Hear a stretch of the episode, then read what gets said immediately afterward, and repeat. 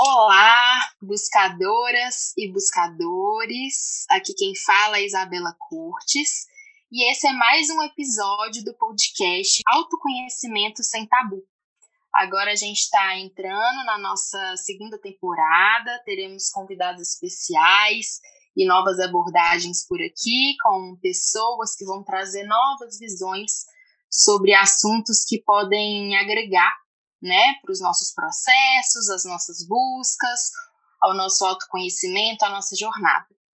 Então, hoje nós temos uma convidada aqui muito especial, que é a professora Ana Lisboa. Eu conheci ela no fim do ano passado, mais ou menos, quando eu comecei a descobrir o direito sistêmico e fiz uma mentoria com ela. Ela né, vai falar um pouco aqui hoje sobre o trabalho dela. E para mim é um prazer recebê-la aqui hoje. Então seja bem-vinda, Ana. Obrigada, querida. Obrigada, Isa.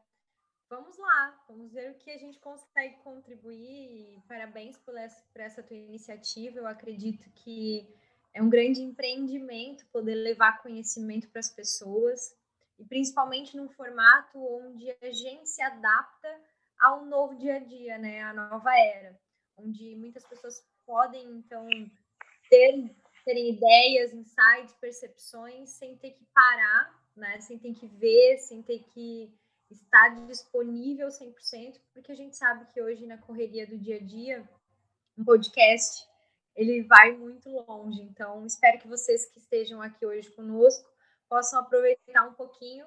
Prometo ser bem objetiva para que vocês consigam extrair o melhor dessa visão sistêmica dentro do empreendedorismo. Ótimo. Muito obrigada, Ana. Bom, primeiro, é, fala um pouco para a gente quem é a Ana, quem é você, se apresenta um pouco aí para a gente, por gentileza, Ana. Bom, a Ana é filha do Ricardo e da Eliane, né? Eu sou de Cruz Alta, interior do Rio Grande do Sul nasci em Cruz Alta, vim para o litoral, então já logo cedo, eu devia ter uns 8, 9 anos, minha família se mudou e desde então nós moramos aqui. Eu hoje sou, exerço, estou, né, advogada e consteladora, sou psicoterapeuta também, já tenho duas empresas aqui, tanto um escritório quanto uma clínica médica, onde nós fundamos um instituto, se chama Instituto Elo, Junto deste instituto, nós trabalhamos com profissionais como médicos, dermatologistas, nutricionistas, psicólogos, parcerias com psiquiatras também. Todos da equipe possuem a visão sistêmica. Eu sou sócia e fundadora desse instituto com, junto com meu esposo. Também professora universitária e professora de cursos de formação e tudo o que a visão sistêmica me possibilita de fazer assim estou lá aplicando. Então, isso é um pouco do que eu faço. Mas quem eu sou é isso aí. a filha do Ricardo e da Eliane, sempre. Perfeito, Ana. É ótimo. E como você mencionou, né, que você é consteladora e a visão sistêmica está muito presente em tudo que você faz, eu queria saber, né, para você falar um pouquinho aqui para a gente o que é e o que não é a constelação familiar e tudo que envolve, né, a constelação familiar. Então, Isa, essa é uma pergunta muito boa, porque diariamente, por mais que a gente gere conteúdo na internet, que tenha um posicionamento bem claro, que fale muito sobre isso, temos a ilusão de que a grande maioria das pessoas sabe o que é constelação. Então, todas as vezes em que eu vou atender alguém aqui, ou vou ministrar algum curso, ou trabalhar dentro das empresas, eu pergunto. E as pessoas, na maioria das vezes, me dizem assim: eu pergunto, como você chegou até as constelações, né? O que te traz aqui para fazer uma constelação? E eu gosto muito da resposta que vem quase sempre, que é: ah, eu sempre gostei dessas coisas. E eu juro que eu fico pensando assim: qual é a imagem mental dessas coisas. o que seriam essas coisas? Porque para mim essas coisas são algo, para a pessoa que está me dizendo é outro. E esse é um dos fundamentos, inclusive, da própria constelação, né? encontrar a imagem interna de cada um. Então, eu gosto muito de uma professora, inclusive professora do Hellinger, Virginia Satir, que ela diz que as imagens, as palavras estão grávidas. As palavras estão grávidas. Por quê? Porque, por exemplo, você que está nos ouvindo agora né, está imaginando algo. Quando eu falo as palavras estão grávidas, vai vir uma imagem de grávida em cada um de vocês. Mas é isso, as palavras estão grávidas e só quem diz sabe o sexo da criança. Então, muitas vezes a gente escuta as pessoas falarem sobre constelação e através das nossas imagens mentais que foram moldadas pelo nosso ambiente, pela educação que nós tivemos, pelos ancestrais que a gente teve. Por exemplo, isso é uma palavra muito uh, que a gente utiliza muito nas constelações, muito recorrente, né? Ancestralidade. E eu, quando falo ancestralidade, eu penso numa árvore genealógica. Que você pensa, Isa, quando vem a palavra ancestralidade? Qual é a imagem que vem para você? Me vem a imagem de família, né? Tudo que envolve é, a minha herança é, genética, de costumes, de crenças, vem toda uma bagagem para mim, né? Ok. Então eu fico já indagando, ouvinte aí, o que vem para vocês quando eu falo a palavra ancestralidade. Porque antes de eu conhecer as constelações, se, se eu ouvisse essa palavra, eu imaginaria o que tinha na minha cabeça. Um índio, sei lá, um cacique, assim, alguma coisa meio xamânica porque eu tinha conectado dentro de mim a imagem de ancestralidade com algo assim meio místico e ritualístico, né? E é isso. Quando a gente fala constelação, as pessoas criam uma imagem esotérica, mística. Como a gente utiliza âncoras, que às vezes são os bonecos, as cartas, as cadeiras, as pessoas acabam fazendo um, uma mistura também muito grande com outras abordagens holísticas então, virou uma misturança só a constelação familiar no Brasil. Por que eu falo no Brasil? Porque a constelação veio da Alemanha, né? ela foi desenvolvida e compilada por um alemão que chama Bert Hellinger. No entanto, o próprio Hellinger fala na sua autobiografia que não foi ele quem criou as constelações. Ele diz: Eu não as criei, eu as vi. E ele as viu aonde? né, ele viu que as pessoas respeitavam leis naturais de sobrevivência em determinados grupos e que respeitando aquilo, tudo iria bem. Da mesma forma, participando de treinamentos de psicodrama, de estruturação familiar e de muitas outras questões ligadas à psicoterapia, principalmente o psicodrama, que é uma técnica desenvolvida por Moreno, dentro da psicologia, onde as pessoas fazem uma, um teatro da vida do paciente. Só que a diferença das constelações é, no psicodrama existe um script, onde o terapeuta entrega para os representantes para que o paciente olhe de fora a sua própria vida. Porque quando a gente olha de fora o problema do outro, a gente sempre consegue resolver. Né? O nosso que não.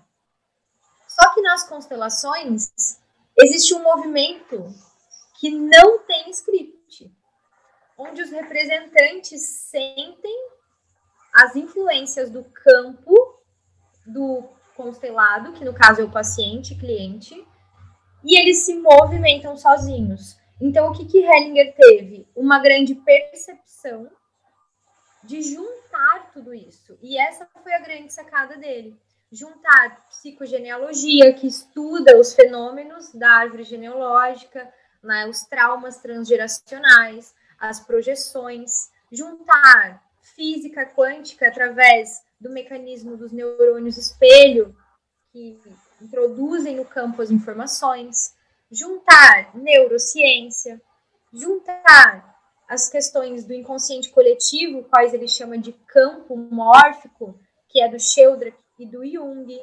Então, assim, eu fico encantada cada vez mais com as constelações, mas Heringer compilou dentro de uma visão sistêmica, que também é algo que não foi inventado por ele, né? já é uma questão milenária, inclusive, de Lao Tse, né? Friedrich Capra também fala muito sobre isso, que é o pensamento sistêmico.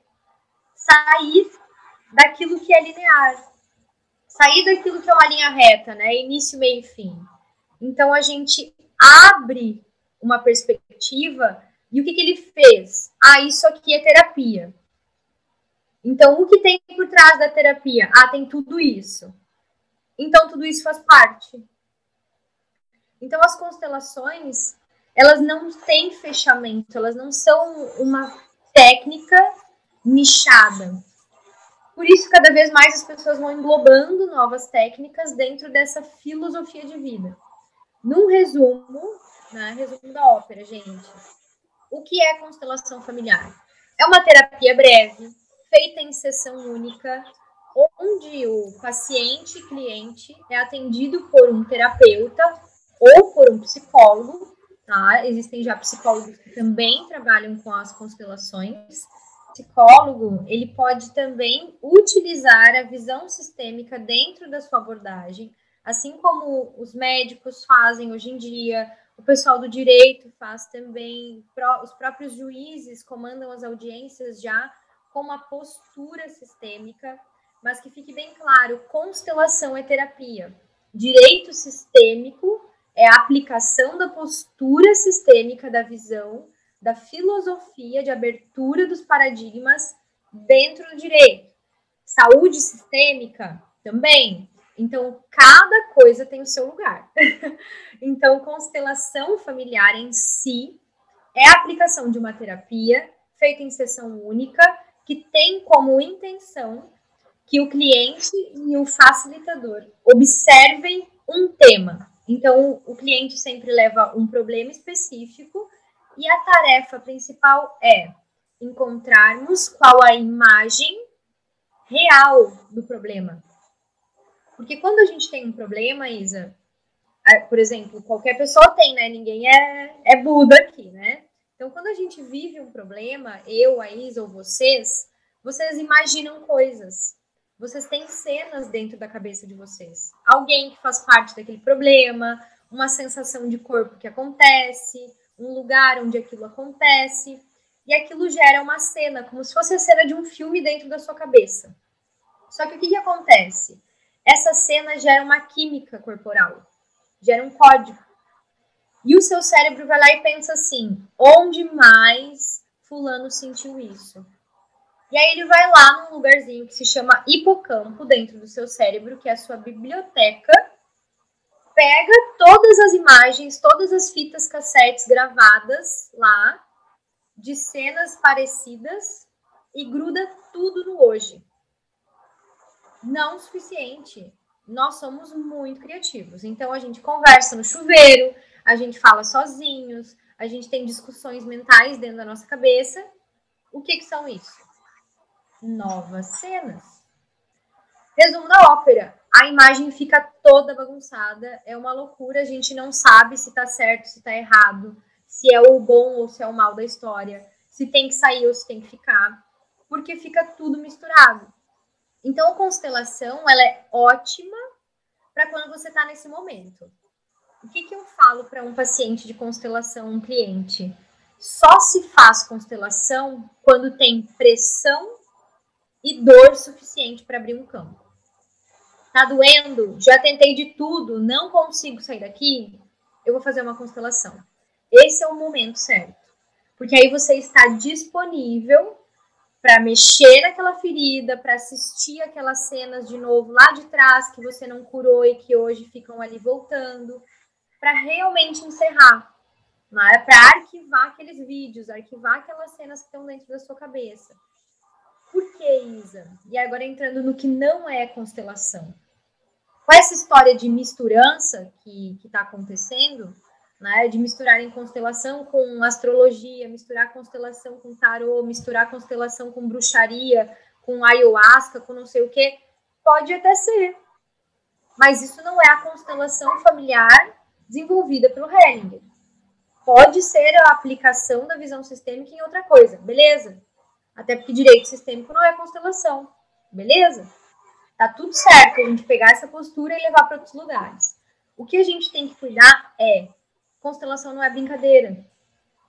Então eu não vou abrir um campo de alguém, acessar as imagens mentais daquela pessoa, levar ela para um lugar, se eu não tenho capacitação técnica, se eu não sei o que eu estou fazendo, se eu estou misturando um monte de coisas ali, e imagens, e não sei o que, e bonecos, e cartas, e um monte de coisas. O que, que acontece? As pessoas que buscam uma terapia, elas estão fazendo um movimento de querer ajuda. Então, elas estão numa posição de fragilidade. Se você abre um campo e faz uma misturança dessas, você está colocando dentro da cabeça daquela pessoa uma imagem. Só que tem um problema, gente. Toda imagem libera um código químico. Então, às vezes, você vai trabalhar, como eu já vi relatos, né? E por isso que vira uma polêmica, as pessoas começam a falar mal de constelação, por conta desse tipo de comportamento, do que é e do que não é. Porque um facilitador não fala para o cliente o que ele tem que fazer. Um facilitador não insere uma imagem nova dentro da cabeça do cliente. Um facilitador, ele facilita a dor. Ele facilita o caminho. O que, que acontece? Se você insere uma imagem dizendo sua mãe teve dois abortos, e não sei o que, e você sente isso porque você sente a falta dos seus irmãos. Eu estou afirmando. A pessoa sai da constelação e pergunta para a própria mãe, e a mãe diz: Não lembro. E a pessoa toma aquilo como verdade e começa realmente a se comportar como quem sente falta de dois irmãos, que ela nem sabe se é verdade ou se é mentira, que realmente estavam ali.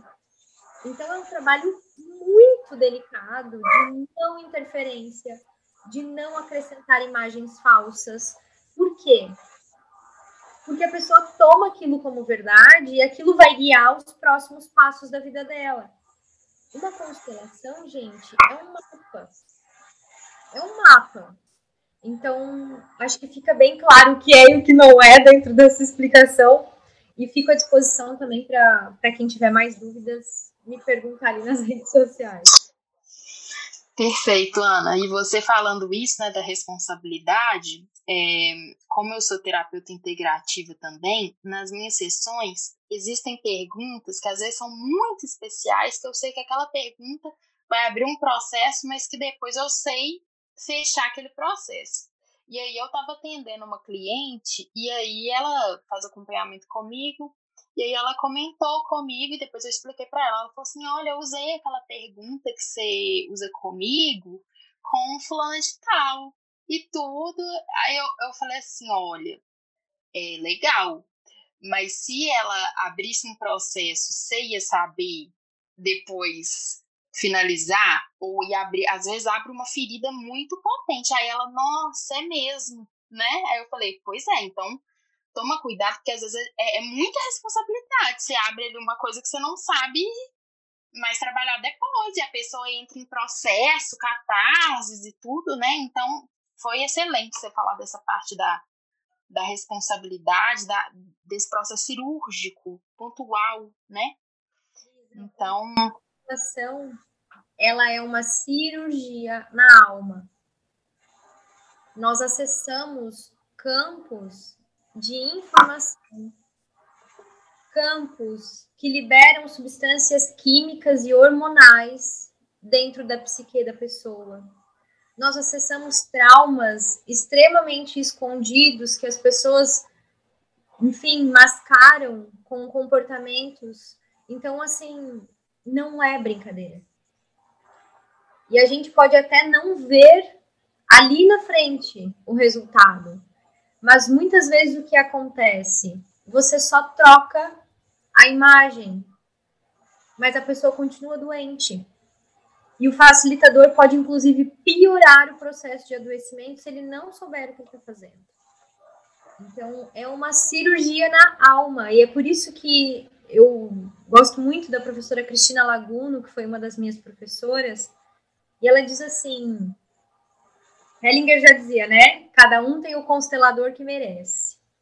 Cada constelado encontra o constelador que merece. E a Cristina diz assim: quem você vai escolher para fazer uma cirurgia na sua alma? Observa se essa pessoa vive as leis sistêmicas. Essa pessoa tem um relacionamento estruturado? Essa pessoa é saudável? Essa pessoa tem algum lugar onde você quer, onde ela já foi e você quer chegar? Porque esse é um movimento. O nosso trabalho é levar as pessoas para a vida. Então, nós precisamos sempre, assim como eu busco professores que olhem para o mais, os clientes os pacientes têm que buscar em terapeutas que olhem para o mais. Porque se um constelador está conectado com um campo de morte, se o próprio constelador está extremamente emaranhado, ele não vai conseguir levar, e aí já dizia, inclusive Jung, né?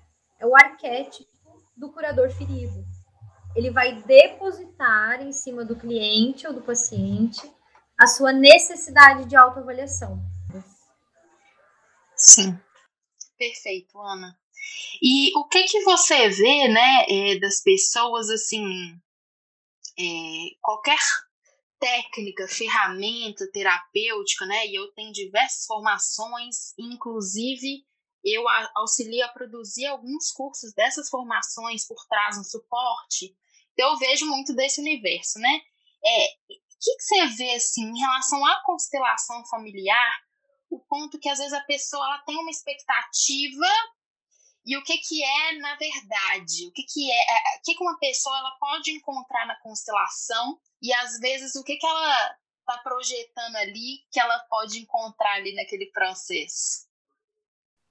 Então, eu posso falar por mim, não posso falar por outros terapeutas. Mas eu falo por mim usando as palavras do Hellinger. Eu não constelo vítimas. Essa é uma frase dele a qual eu utilizo como norte do meu trabalho. Eu não constelo vítimas. O que são as vítimas? Nós também somos, às vezes. Às vezes nos colocamos nesse lugar. As vítimas, elas têm expectativas. Elas querem um salvador. Elas olham para o constelador e dizem: Eu quero que você me tire daqui. Eu quero que você me dê a solução eu vou fazer uma constelação, eu tenho 35 anos de problema na minha vida, nasci com esse trauma transgeracional, mas vai ser em 40 minutos que eu vou lá com a Ana Carolina e aquela menina é muito boa, ela vai curar o meu trauma em 40 minutos. Passa uma semana, passa duas, a pessoa fica bem, mas não é por minha conta, não. É porque ela estava disposta inicialmente. Só que depois ela não muda nada no comportamento dela. E aí a responsabilidade é de quem? Para a vítima, a responsabilidade dela nunca é dela, porque ela é vítima. Então a vítima sempre elege um salvador e de salvador ele vira o seu próximo agressor. Uhum. Isso a gente chama de triângulo de Karpman. E é por isso que eu cuido muito dentro dos meus cursos, dentro das coisas que eu faço, dentro das, dos clientes que eu atendo, de simplesmente dizer, olha, eu não vou conseguir te ajudar. Eu sinto muito, mas eu não vou conseguir te ajudar. E ter a humildade de dizer, às vezes, olha, esse é o meu lugar, é assim que eu trabalho. Se as suas expectativas são outras, tá tudo bem. Tá tudo bem você ir buscar outra pessoa, é porque eu realmente não vou conseguir te ajudar. Então eu prefiro interromper o processo no início, deixar as regras do jogo bem claras, porque constelação não é passar a mão na cabeça, não é paz e amor. Ela é uma terapia feita em sessão única para quem deseja enxergar a imagem do problema. Só que qual é a questão? O problema é sempre a gente, nunca o outro. Né? Por mais que. E aí vem os tabus, né, Isa? As pessoas falam, ah, Hellinger era, era machista. Ah, Hellinger dizia que tinha que olhar para o agressor e honrar o agressor e seguir. Como, Ana, que tu concorda com isso? Tu que é feminista. Bom, primeiro, né? A gente precisa observar que a constelação é uma terapia que lida do presente para o mais. A questão do passado é investigada pela psicologia e, se você quiser, você pode passar a sua vida inteira fazendo análise e olhando para trás. Mas o que a constelação prega? Eu olho para trás, assinto, digo sim e dou um jeito de olhar para frente para que eu consiga viver. Então, eu não estou dizendo que eu concordo com a agressão, que eu concordo com o abuso. Muito pelo contrário, não, não concordo. Mas eu tenho duas escolhas. Ou eu fico olhando para trás e querendo vingança, e minha vida para, eu adoeço, arrumo novos abusadores e projeto todo o meu problema do passado no futuro e desgraço a minha própria vida. Ou eu olho lá para trás, assumo o meu lugar e digo: é, aconteceu. Aconteceu. A minha parte de responsabilidade é 50% ou não é nenhuma se eu fui criança. Se eu era uma criança e os meus pais fizeram isso comigo ou alguém fez isso comigo. Mas eu pego e transformo tudo aquilo numa força tão grande que essa força vai fazer com que eu olhe para frente. Então, isso é um tabu que precisa ser desmistificado na constelação, das pessoas acharem, por exemplo, outro grande, né? Tomar os pais. Eu vejo muitos consteladores falando sobre isso e a gente precisa entender que nós não somos papagaios ou meros repetidores de frases para ficar falando para todo mundo que nós temos que tomar os pais, tomar os pais, tomar os pais. O que, que Hellinger quer dizer com tomar os pais? Que eu preciso assentir, que eu preciso concordar dentro da minha alma que eles são assim, mas isso não quer dizer que eu preciso amá-los. Ele não está falando amar os pais, ele está falando tomar os pais como quem toma água como quem engole algo. Porque não é um processo fácil. Então eu vejo as pessoas confundindo e dizendo: Ana, minha mãe é narcisista, minha mãe é bipolar, minha mãe faz horrores comigo, como que eu vou amá-la? Você não precisa amá-la, voltar para casa dela, conviver com alguém que te faz mal ou prejudica a sua saúde mental. Você precisa tomá-la dentro de si e agradecê-la por você estar viva, pela vida que você tem, por ela ter sido sua mãe, ter te amamentado, ter te gestado, mas agora você cresceu e você pode ir embora. Então, é daqui para frente sempre, sabe? E isso precisa ser visto, porque com a dimensão que as constelações estão tomando, as pessoas ficam repetindo essas frases sem observar os contextos. E aí fica cada vez mais difícil para as pessoas seguirem, porque cada um de nós tem sua própria realidade. E cada um de nós sabe o preço que custou a vida para si, que custou a vida para os pais. Então, eu acredito que seja muito importante a gente traçar isso e, e falar um pouco mais sobre isso. Sim, Ana, e às vezes, é, e eu sou uma pessoa que eu tive questões é, pesadas, né, assim, é, na minha infância, na minha adolescência e tudo. Então eu falo de um lugar assim, não é um lugar tranquilo, né? Então às vezes me dá a impressão que tem há pessoas que querem vingança.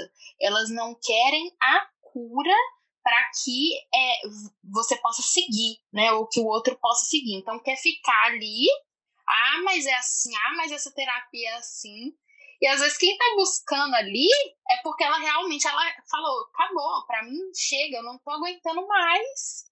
É, e o reclamar, né? O reclamar, você clama aquilo ali sem parar. Então me parece que às vezes a pessoa quer vingança ao invés da cura, né? Às vezes a pessoa que critica nem sabe do que se trata, né? Ou nunca passou por algo que ela tem a necessidade de curar aquilo ali para ela seguir, né? Então é muitas vezes é essa a impressão que eu tenho é, nesse aspecto que você falou, né? É, perfeito. Bom, Ana, e é, eu queria saber porque, né, gente, quem está nos escutando aí está super convidado a acompanhar a Ana no Instagram dela. É um trabalho lindo que ela faz na rede social dela e muito generoso. É, e ela trabalha muito essa questão da liderança sistêmica e do, do empreendedorismo né, nessa, nessa visão sistêmica. Então, Ana, por que, que você escolheu né, esse caminho do pensamento sistêmico voltado ao empreendedorismo?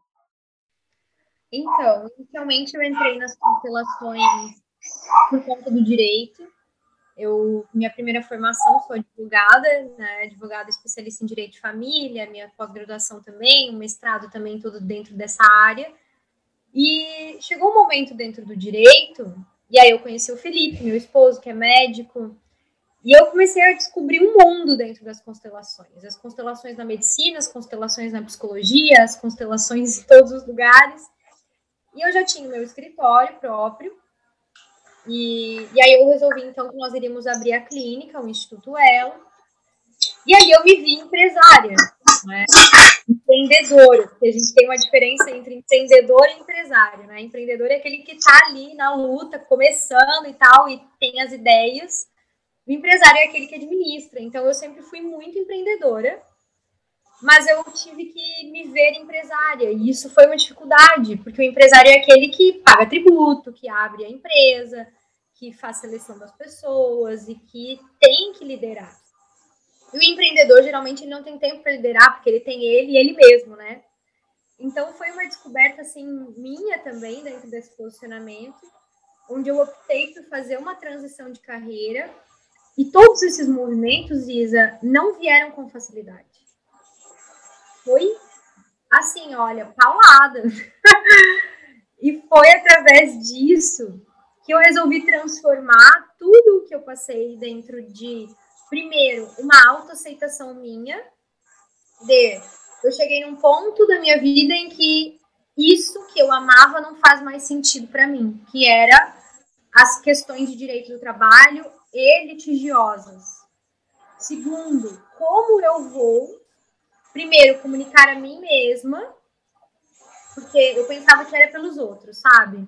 Ah, como eu vou comunicar a minha mãe, que a expectativa dela é ter uma filha advogada, a sociedade que me vê como uma ótima advogada, como eu vou, dentro da minha cidade pequena, fechar um escritório e dizer agora eu tô indo pro digital.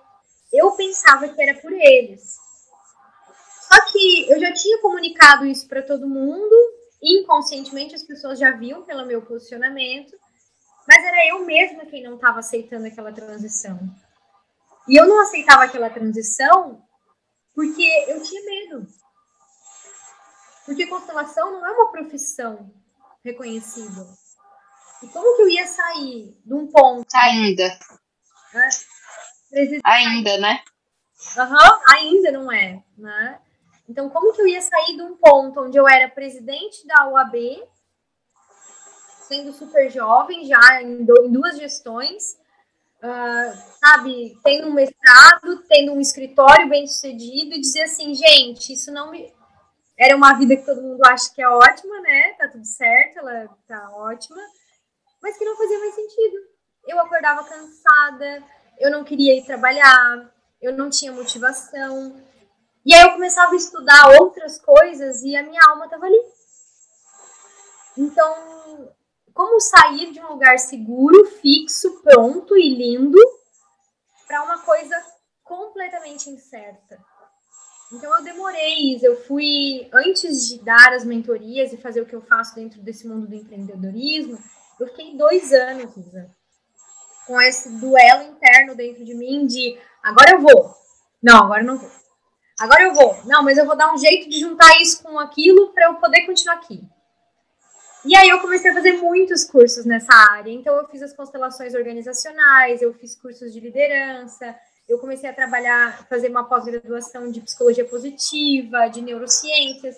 E foi dois anos de muito estudo e dinâmicas dentro dessa área do empreender para me curar a ponto de eu conseguir chegar e dizer, gente, eu sou assim. E talvez aquilo com que eu trabalho nem exista.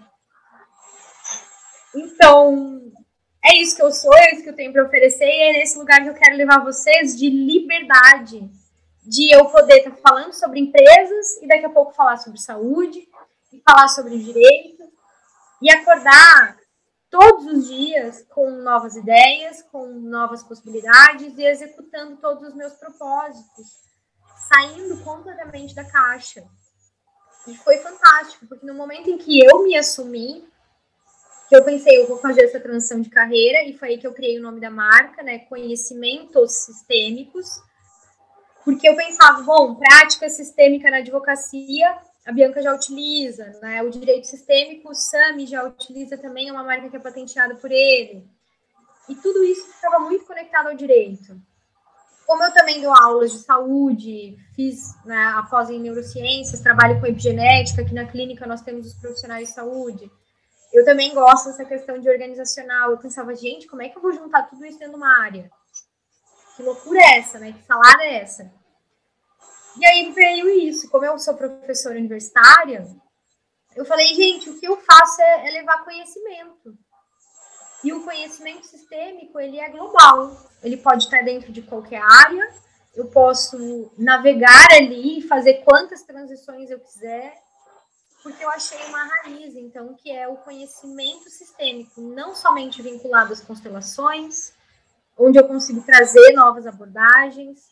E essa é a minha marca hoje, é isso que eu trabalho hoje. Então, com os conhecimentos técnicos, eu faço as parcerias, né? eu continuo advogando só na área de família através do conhecimento sistêmico. E dentro disso dá para fazer tudo. E foi aí que eu bolei, então, as mentorias para poder dizer para as pessoas: olha, gente, eu vejo vocês.